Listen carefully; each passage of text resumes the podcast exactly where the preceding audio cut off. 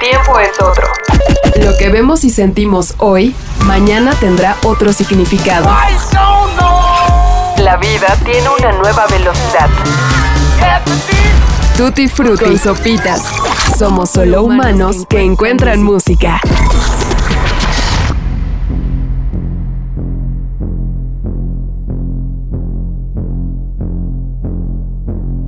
Cuando empezamos a trabajar en este podcast, México atravesaba por una excepcional onda de calor. Las temperaturas promedio en todo el país serán recordadas no solo por los récords que rompimos, sino también porque serán muy probablemente, y como dice el meme, las temperaturas más frías del resto de nuestras vidas. Y sí, suena muy catastrófico, pero es algo que está sucediendo y es imposible de negar. Lo vemos, lo sentimos, lo sudamos.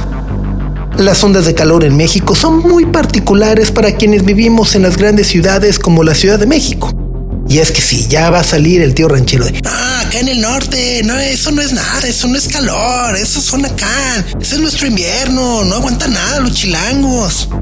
Es que en realidad estas ondas de calor se sienten mucho más intensas y sobre todo extensas en las grandes ciudades. Y es que es mera lógica. La temperatura aumenta, el asfalto absorbe y mantiene el calor y con ello, obviamente el estrés empieza a afectar todo a su paso.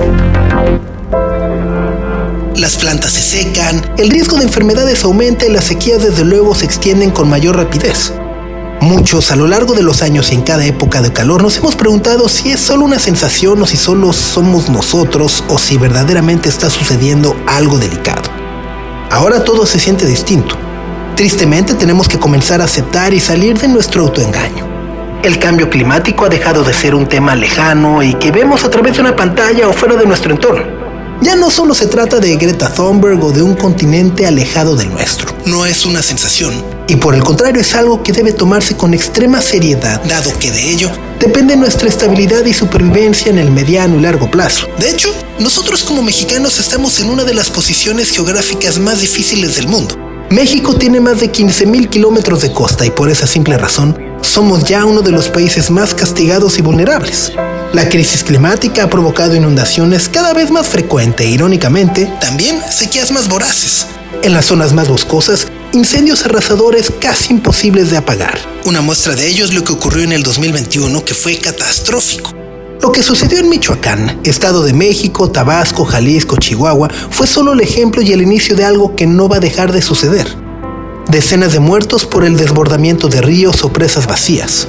Y todo ha sucedido porque la temperatura global se ha elevado 1.1 grados Celsius respecto a los niveles preindustriales. Y aquí, como un dato horrible del Instituto Nacional de Ecología y Cambio Climático, México está por encima de la media mundial. En 1985 el promedio de temperatura de todo el país era de 20.4 grados. En el 2020 esa media se elevó por 2 grados y hoy estamos en 22.4. Fale. Es un tema complejo de escalas globales que ha sido hablado, analizado y por supuesto ignorado a pesar de todos los riesgos y amenazas que significa. Los gobiernos, las grandes corporaciones, las cúpulas de poder eh, siguen viendo hacia otro lado.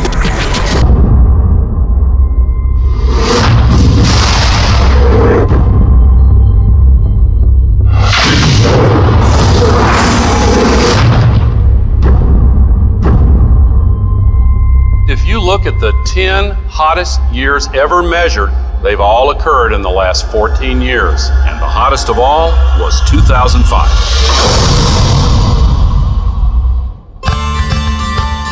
Scientific consensus is that we are causing global warming. I am Al Gore. I used to be the next president of the United States of America. Han surgido voces que nos plantean los problemas desde las visiones primermundistas y desde los puntos más vulnerables del planeta. Se conoce la gravedad de la situación, pero existe también muy poca información respecto a las acciones colectivas o individuales que podemos llevar a cabo para contrarrestar o al menos tratar de frenar este calentamiento. Vaya, sentirnos que estamos haciendo algo. Las acciones individuales más importantes parten desde los poderes ejecutivos de cada nación, en no negar lo que sucede y por supuesto en implementar políticas que promuevan las energías limpias, que se protejan los humedales, los manglares y por supuesto que se dejen de deforestar grandes porciones de tierra, pero bueno, como todos sabemos, eso ha fallado y todos seguimos viviendo una utopía. This is all wrong. I shouldn't be up here. I should be back in school on the other side of the ocean. Yet you all come to us young people for hope. How dare you? You have stolen my dreams and my childhood with your empty words, and yet I'm one of the lucky ones. People are suffering, people are dying, entire ecosystems are collapsing. We are in the beginning of a mass extinction, and all you can talk about is money and fairy tales of eternal economic growth. How dare you!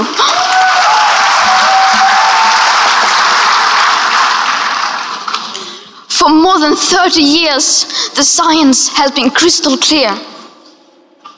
How dare you continue to look away and come here saying that you're doing enough when the politics and solutions needed are still nowhere in sight? You say you hear us and that you understand the urgency. But no matter how sad and angry I am, I do not want to believe that. Because if you really understood the situation and still kept on failing to act, then you would be evil, and that I refuse to believe. ¿Qué podemos hacer a nivel individual? Bueno, aunque opciones como evitar el uso de popotes, reciclar o reutilizar son medidas que apoyamos, en realidad tienen un impacto mínimo en la actual situación de emergencia en la que nos encontramos. Y reflexionamos sobre todo esto porque hace un par de años un gran amigo, y de hecho una de las personas más inteligentes que conozco, sí, tal cual, así lo digo, es Eric Martino, es una de las personas más inteligentes que conozco, bueno, se fue a vivir a San Francisco, California. Si el nombre le suena es porque, por supuesto, es el mismo Eric Martino que ha sido locutor, diseñador y DJ mexicano. Y bueno, ya les decía, se fue a vivir a San Francisco, en California. Un día despertó y vio el cielo color naranja. Todos los incendios forestales que estaban arrasando en California convirtieron ese escenario en algo apocalíptico. La luz solar, gracias a las partículas suspendidas por los incendios forestales, habían eliminado los colores azules, dejando únicamente pasar los rayos rojos y naranja. La escena era como de Mad Max o de película de ciencia ficción. Todos lo vimos en noticias, videos, fotografías en redes sociales, etcétera, etcétera, etcétera. Eric lo tenía frente a sus ojos. Las altas temperaturas y los fuertes vientos obligaron a más de 36 mil personas a ser evacuadas en los condados de Sonoma y Napa.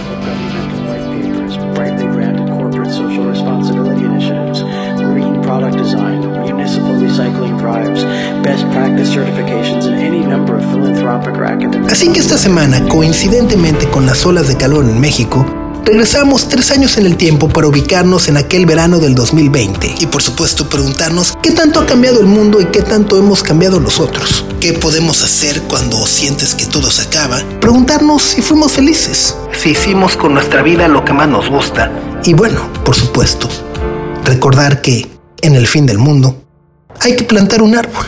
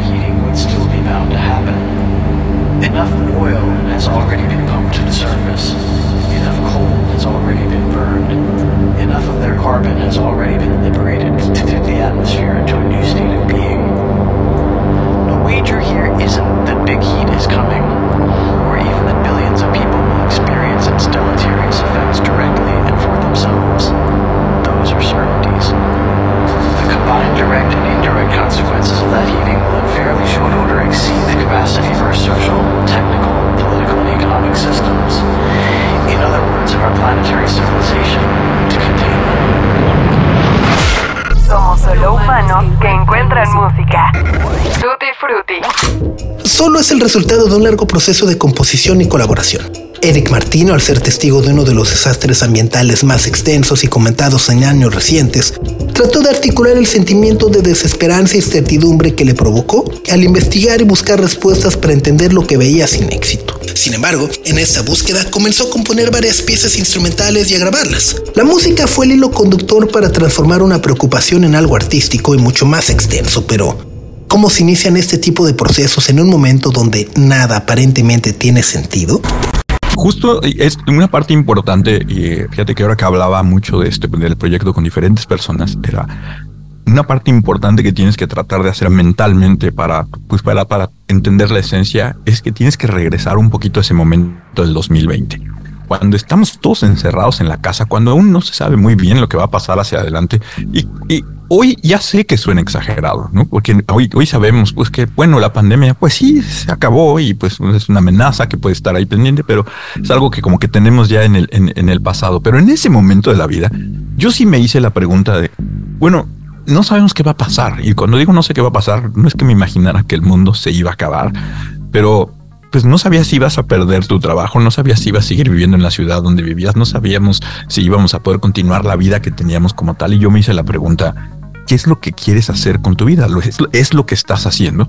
Y me di cuenta de que no estaba haciendo música. Entonces empecé a hacer música a nivel casero, en esto que ahorita la audiencia no va a poder ver, pero eh, que tú ves que es un estudio así literalmente en mi sala. Tengo unos teclados que me he ido comprando con los años y los, yo los utilicé para jugar. La última vez que había hecho música fue en México antes de, de, de irme, o sea que tendrá 16, 17 años la última vez que hice, que hice música. Y, y, aunque he seguido comprando juguetes y los mantengo porque me gusta jugar con ellos, llevo a jugar literalmente de hacer ruiditos y, y, y, poner de repente ahí que estén así en un loop y se queden haciendo ruido, así wow, wow, wow. Me, me, encanta andar jugando con ellos. Cuando está la pandemia y me hago esta pregunta, empiezo como a componer cosas, empiezo a grabar a ver qué pasaba.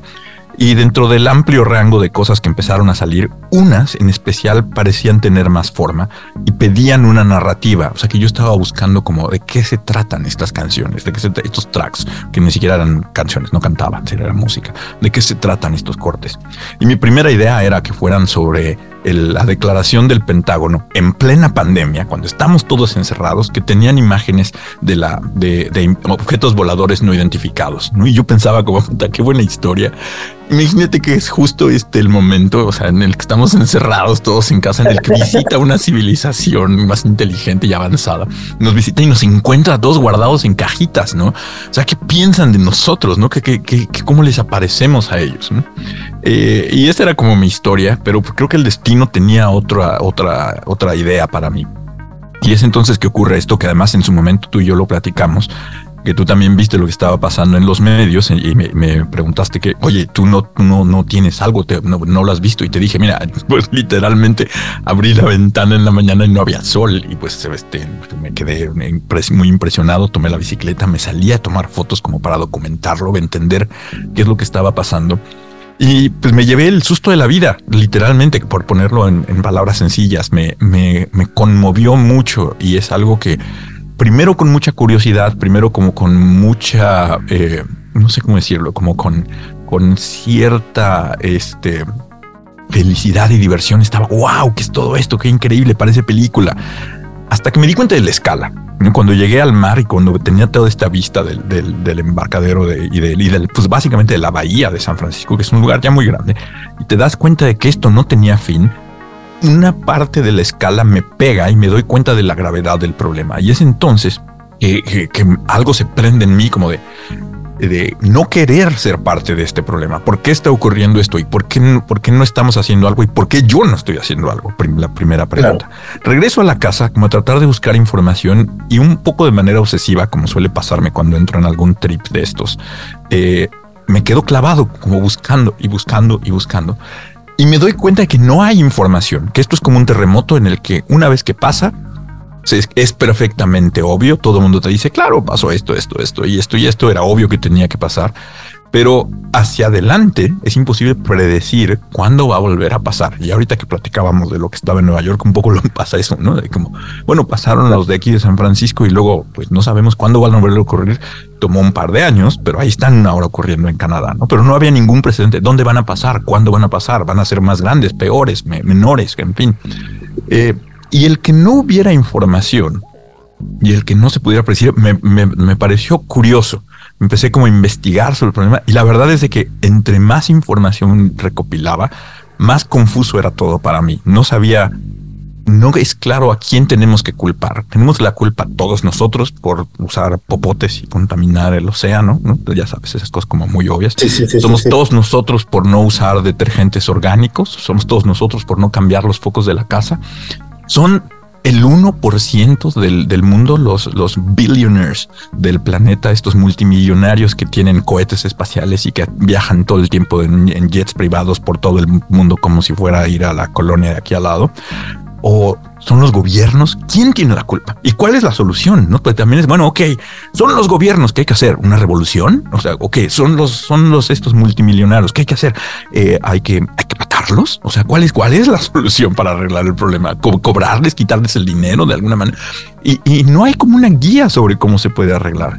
Y cuando yo estaba en toda esta confusión de, de recopilar información, me cae en las manos un libro de un autor quien yo tuve la oportunidad de conocer en Finlandia, aunque es alguien que este, eh, es en realidad americano y ahora vive en Londres. Y es un autor que escribe sobre la forma en cómo la sociedad como tal, como el grupo grande de, de, la, de la humanidad, tiene y hace acciones que tienen consecuencias que nos afectan a todos y muchas veces o por flojera, o por comodidad, o por ignorancia, pero no nos damos cuenta de las implicaciones que estas decisiones que hacemos como grupo tienen en, a largo plazo, o corto, mediano y largo plazo en nuestras vidas. Me doy eh, un libro que tiene muy bonito que se llama Radical Technologies, habla de eso relacionado a muchas de las cosas que ocurren con la, los, los, avances tecnológicos en el mundo, sobre todo todo lo que ocurre en redes sociales, la información que damos, nuestra privacidad, etcétera. Así que con ese background, con ese, con ese pasado en mano, me encuentro con un nuevo libro de él que se llamaba At the End of the World, Plant a Tree. Al final del mundo, planta un árbol. Y cuando lo empiezo a leer, me doy cuenta de que todas las cosas que yo pensaba ya le habían pasado por la cabeza a alguien más y que había escrito además muy bien y articulado sobre estos problemas. Y Adam es un alguien que escribe con, primero como con toda la honestidad del mundo. Le, Adam es alguien que odia cubrirse o que le odia ponerle flores a las cosas. Te dice números. Esto está así, esto está así, esto está así. Y después, poco a poco, que me sorprende dentro de su libro, lo empieza a convertir en metáforas y en metáforas como muy bonitas, donde habla sobre cómo el mundo no se va a acabar en las tradicionales imágenes o ideas que nosotros hemos pensado toda la vida, sino en realidad el mundo se empezó a acabar cuando el individualismo es lo que rige las decisiones, cuando todos en realidad estamos preocupados en cómo me salvo yo y no me importa lo que pase afuera de mi ventana, no me pasa importa nada de lo que pase afuera de la frontera de mi país, no me pasa nada de lo que pase del otro lado del río, etcétera, etcétera, etcétera. ¿Cómo vamos generando nuestras fronteras creyendo que lo que haga yo aquí adentro no tiene nada que ver con lo que pasa afuera y no entendiendo que precisamente ese es el problema, que cuando dejamos de entender cómo ocurre un sistema y dejamos de entender que todos somos parte de un sistema mucho más grande, estamos siendo el problema principal, que es el, verdadero origen hacia el fin del mundo. Y cuando termino la música instrumental, se la mando a algunas personas y una de ellas fue Adam, porque se lo mandé como para decirle, oye, muchas gracias, tu, tu, tu libro me dio la guía para una serie de, tracks que yo estaba trabajando y que se inspiraron totalmente en, las palabras que tú tenías en el libro. Él respondió muy amablemente y después empezamos a hablar en, en, videoconferencias. Le pedí el título de su libro, accedió, le pedí utilizar fragmentos de su libro dentro de las notas del disco. Accedió con un poquito más de cuidado eh, y cuando las estaba seleccionando pensé que necesitaba una voz para hacerlo, pero la, uno de los problemas de saber hacer radio es que te imaginas que si yo las leyera, empezaría a tratar de decirlas con voz así como de radio. Y dije, no, no, no, no se van a oír auténticas. Además tengo un acentote de mexicano, no, no, no funciona. Y claro, de repente pues era obvio pues, que las lea él, que él es el que las escribió. Le pedí eso y costó un poco más de trabajo hasta que lo convencí. Grabamos las voces, le dije, si queda algo que no te guste, no lo usamos, pero si te gusta, lo sacamos. Y yo cuando termino de ponerle las voces al disco, yo soy el primero que sentí, wow, aquí hay algo muy lindo, hay algo que tiene una, una historia y una narrativa, tiene un propósito. Y entonces sentí que había una misión, había la misión de, de, de hacer que este fuera un mensaje en una botella, tratar de enviarlo y que se replicara una cosa que justamente Adam me dijo cuando estuvimos en estas comunicaciones, que él me dijo, lo más bonito como creador que puede pasarte es que lo que hiciste inspire a alguien a hacer algo. Y entonces me di cuenta de que eso es lo que yo quería hacer. Este, este, esta pequeña narración, esta pequeña historia, esta pequeña pregunta de, hey, hay un problema muy grande y lo estamos ignorando. No lo ignoremos. Se convirtió en un mensaje que yo quería mandar al mundo y en un propósito para él. Y ahí se abre una serie de colaboraciones porque me di cuenta que el proyecto era más grande, que necesitaba ayuda para hacer una identidad gráfica, que necesitaba imágenes para poderlo ilustrar. Y empecé a trabajar con gente en, que pues estaba un poco fuera de mi, presupuesto como proyecto personal, pero que se fueron convenciendo gracias a la idea de que íbamos a donar dinero de las ventas del disco y a que les gustaba la idea del proyecto como tal y afortunadamente debo decir que les gustaba la música. Entonces, en base a eso se armó pues, algunas de las colaboraciones más fructíferas que yo he tenido en muchos años. Y al empezar a trabajar tan bonito en la imagen y en lo que pensamos que podía ser el producto, de repente me di cuenta de que quería que esto hiciera honor al libro de Adam, al esfuerzo que yo hice para generar la música, a las enormes colaboraciones de Hugh Miller en el diseño y de Andrew Hobbs en la fotografía, y que quería que este objeto pues rindiera un pequeño de tributo a eso y se convirtiera también en un en un monolito, en una pieza, así como en algo que me recordara ese momento tan difícil que todos vivimos, que fue el 2020, la pandemia, y que estamos descubriendo, yo personalmente, el momento en el que yo descubro que soy parte de un problema que me gustaría acabar.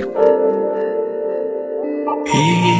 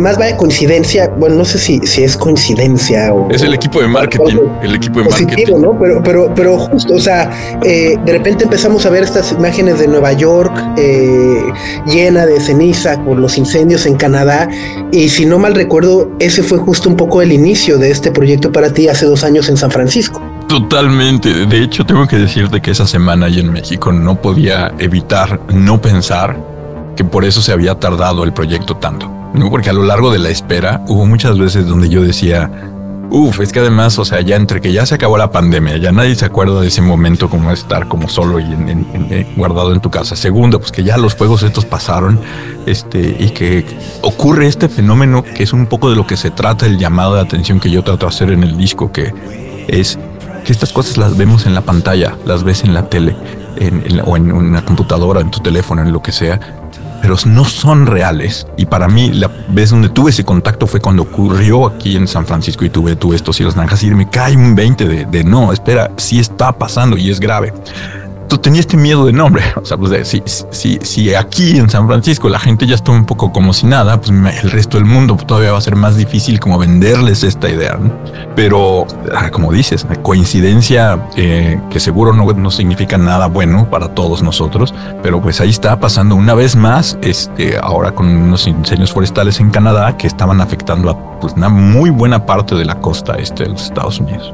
Mientras que además este año California sufrido con las lluvias, ¿no? O sea, el inicio de año era así de, uy, lluvia, lluvia, inundaciones y demás. 300% de eh, del, promedio de precipitación pluvial este, y de acumulación de nieve. Entonces, sí, las reservas de agua están llenas, pero están llenas y aún no se derrite toda la nieve. O sea que se tiene miedo ahora que haya este, eh, inundaciones y que sea otra, pues no hay dónde poner el agua, ¿no? Entonces hay un desajuste.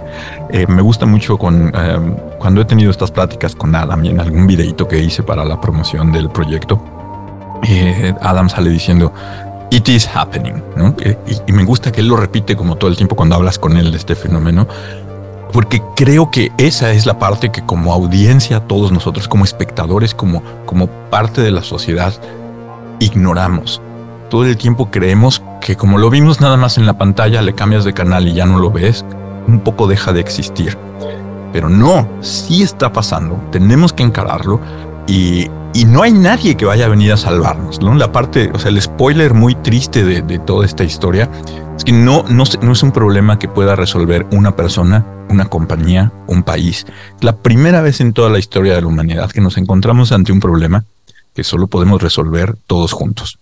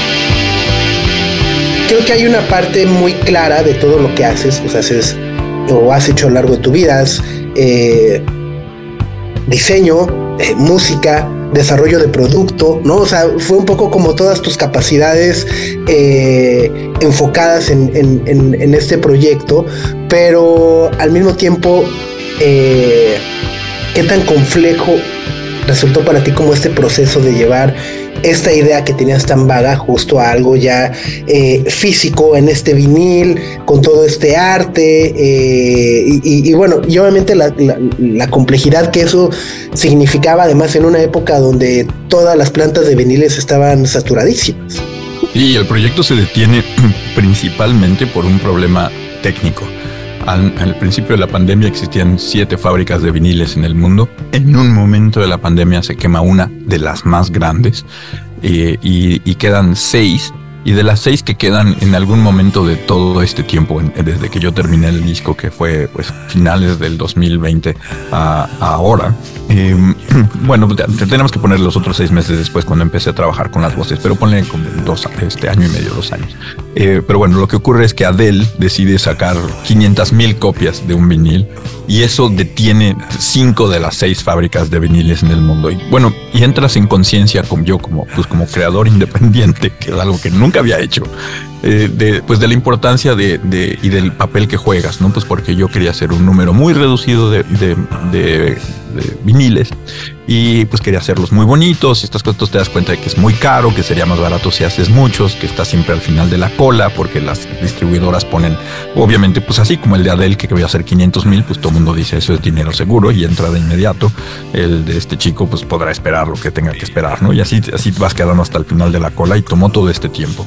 Así que mucha paciencia pero me permitió, como tú dices, ejercitar el músculo de las cosas que yo hago normalmente en el día a día de mi vida. Entonces fue desde hacer dirección de arte y dirección creativa, trabajar mano a mano con Hugh para hacer el diseño.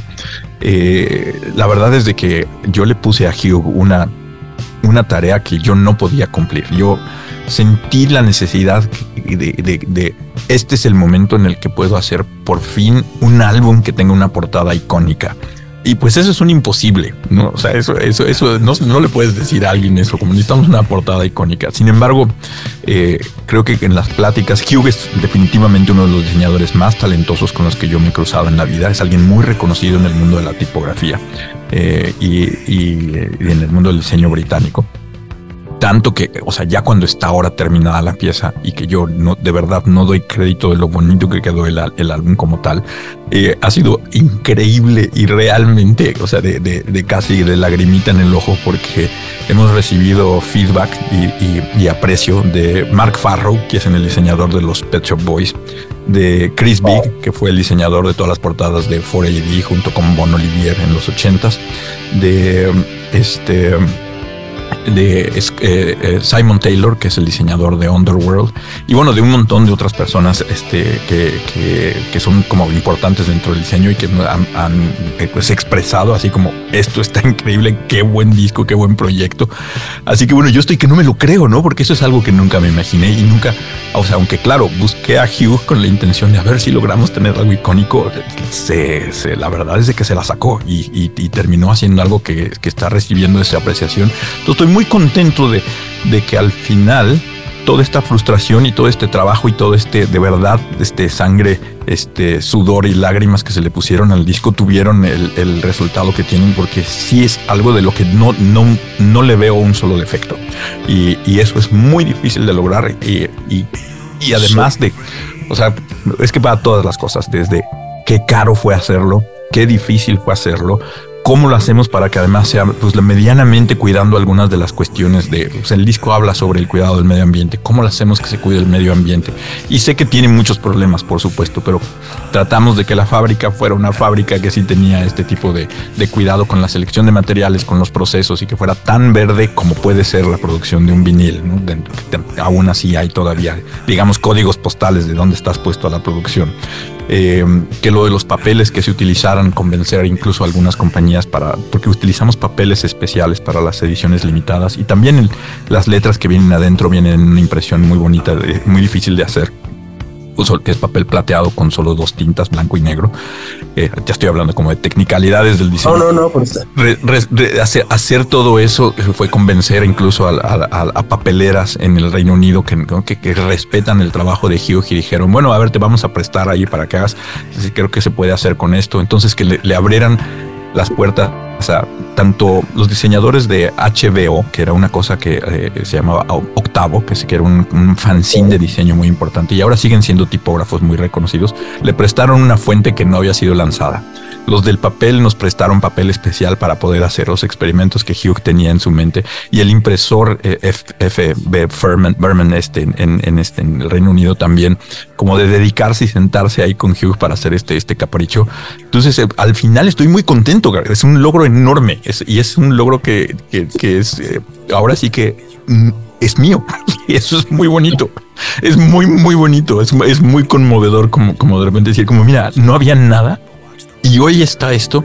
Y además es algo bonito y que por primera vez en mi vida tiene un propósito, ¿no? No es nada más ahí como pertenecer a un tren, entrarle a la moda, sino, sino por primera vez hago algo que además pues medianamente tiene una, una, una, un fin interesante. Solo es el resultado de un esfuerzo colaborativo entre Adam Greenfield, que es el autor del ensayo que le dio título al disco. También está Andrew Hobbs en la fotografía y Hugh Miller en la parte del diseño. Cada elemento que vemos y escuchamos en el disco tiene una razón de ser, desde el nombre mismo hasta las hermosas flores que conforman la portada. ¿Cómo es que se formó este colectivo y cómo dieron significado al arte del disco? Esto empieza como con, yo hice un disco y de repente no es un disco de réplica, que es un grupo con el que saqué música antes de irme a México, porque lo hice yo solo, no está en el resto, el resto de réplica. Entonces no quería entrar en ese problema. No es un disco de Koji, porque no es un disco de música para bailar. Y ya me ha pasado antes con otras cosas que he hecho de música, donde la gente espera que lo que hace DJ Koji sea como algo orientado a la pista de baile. Y yo a lo largo de mi vida he tenido algún tipo de... Siento que esta idea de el disco de Eric Martino es algo muy serio. Y, y, y si tengo que empezar como, como para promoverme como artista nuevo, como Eric Martino, pues me da igual hacerlo con un alias. Entonces estoy buscando el alias. Y el alias es también una historia bonita porque la palabra de solo y el año 2020 ambas comparten dos círculos.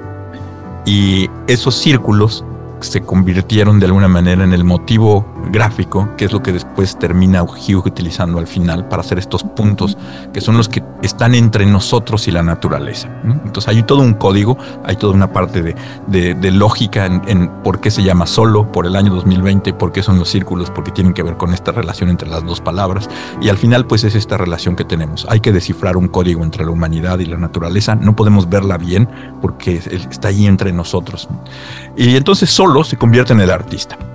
Y cuando empezamos a trabajar en todo lo de diseño, cuando se une Adam al proyecto, que pues es, ya un filósofo, un escritor, tengo a este diseñador increíble, tenemos al fotógrafo que hace las, fotos para Chanel y para Louis Vuitton, que toma estas flores increíbles, de repente es como, uff, no es nada más una portada, sino hay un, un, abanico de, de, de, como de expresiones gráficas que de repente sentí, no puede, no puedo nada más vender el disco. Hay que tratar de sacar estas cosas porque la gente tendría, me parecen muy bonitas como para verlas. Entonces se nos ocurre la idea de que no sea nada más solo como artista, sino pues, ¿por qué no generamos un grupo donde vendamos otras cosas que además de la música podrían ser pósters, podrían ser fotografías, este, podrían ser cosas gráficas. Y entonces ahí pues tiene que ser como se convierte en el sello disquero, pero que pues también estamos sacando estos pósters que hicimos ahorita para, para el disco y todas las cosas que estamos haciendo en Share.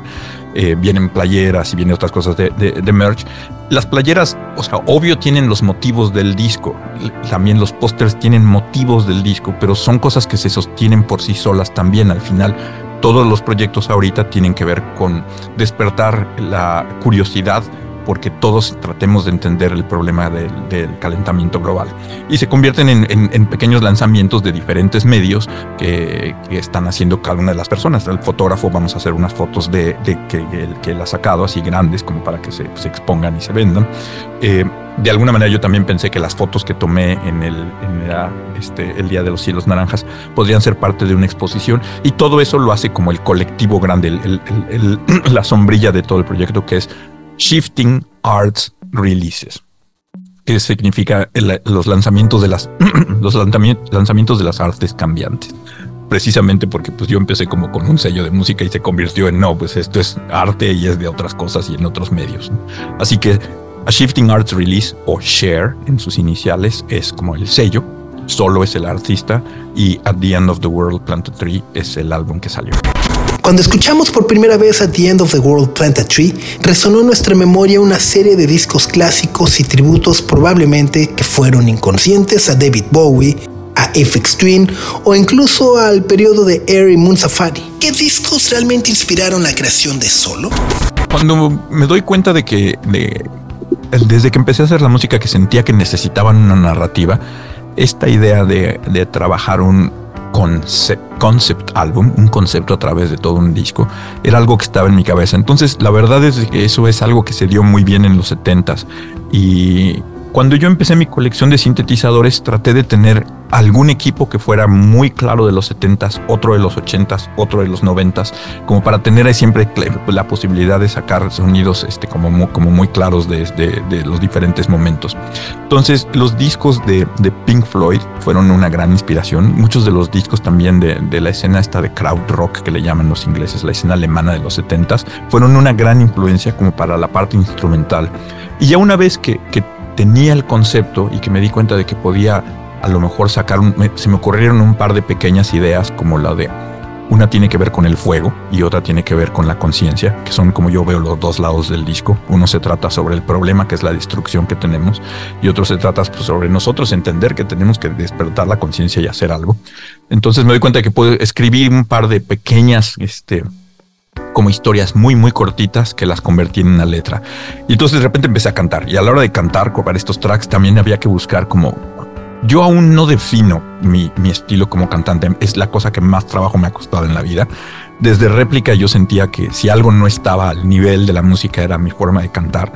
Y, sigo teniendo como muchas dudas porque aún no encuentro cuál es mi estilo. Entonces a la hora de estar buscando, pues eh, trato de encontrar personas a las que creo que puedo primero que nada imitar para tratar de entender cómo cantan. ¿no? Entonces hubo uno de los cortes, ese que se llama Awake, que habla sobre la conciencia, estaba yo tratando de sonar entre tres cantantes que, que, para mí han sido una influencia siempre, que es Jarvis, Iggy Pop y David Bowie, tratando como de que sonaran de, de, de esa manera.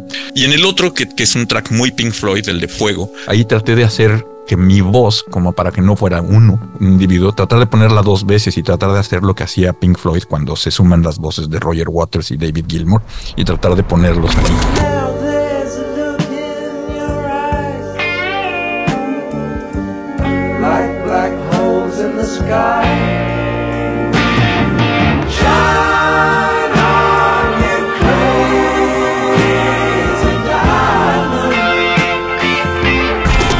Brian Eno ha estado siempre en mi, en mi, en mi radar y, y, la parte de que sea ambiental el disco, de que sea muy atmosférico, creo que viene de él.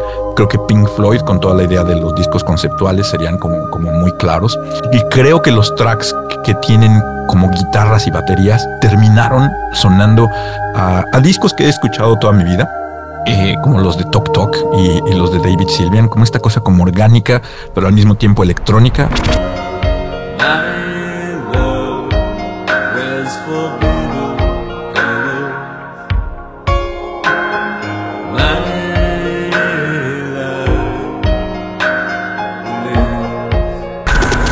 Así que eso es más o menos donde sónicamente el disco podría ubicarse. Creo que hay algo para todos.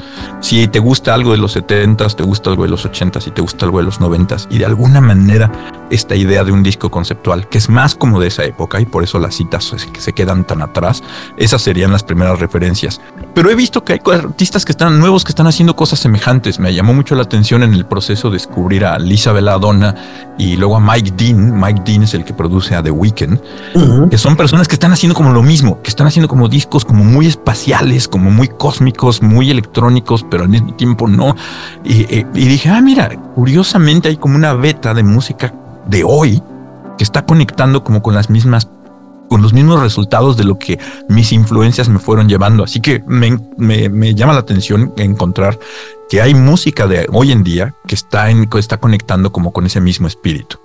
Ahora lo último que ha pasado es este trabajar con en inteligencia artificial. He estado trabajando una serie de videos con, con herramientas de inteligencia artificial para generar eh, procesos y deformaciones de imágenes que ha estado divertidísimo. Así que hay siguientes pasos, ¿no? O sea, el lanzamiento es simplemente el que ya está disponible, pero ahora viene toda la campaña para pues movernos hacia adelante y empezarlo. Y ojalá, uno nunca sabe, pero es una pregunta que ha salido en la semana con los amigos.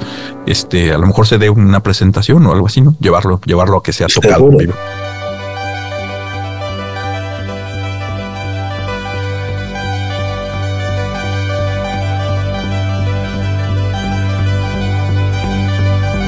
At the End of the World Plant a Tree está disponible en todas las plataformas de streaming. Pero tal y como escuchamos, este disco es algo más que una colección de piezas musicales. Es un diseño y concepto que se ha materializado en un hermoso objeto que vale la pena sentir y tener en nuestras manos. Para conocer las imágenes a las que se hizo referencia en este episodio, las actualizaciones de solo y las publicaciones de A Shifting Art Release, vayan a www.share.art. Ahí mismo podrán hacerse de su copia del disco o simplemente admirar los extraordinarios diseños de Hugh Miller y Andrew Hobbs. Nosotros nos despedimos, no sin antes agradecer a José Antonio Martínez por la producción y guion de este episodio. Carlos el Santo Domínguez estuvo a cargo del ensamble de audio y yo soy Supitas. Nos escuchamos la próxima semana en este mismo espacio. Mientras tanto, súbale al volumen. Adiós.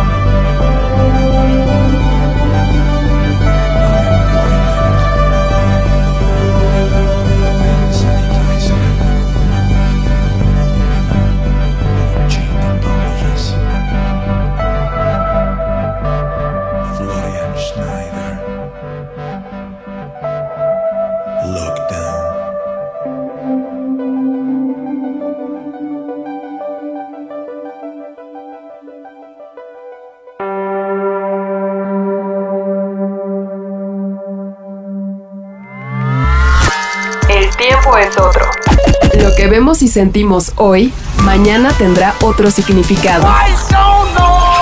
La vida tiene una nueva velocidad. Tutti Frutti con sopitas. Somos solo humanos que encuentran música.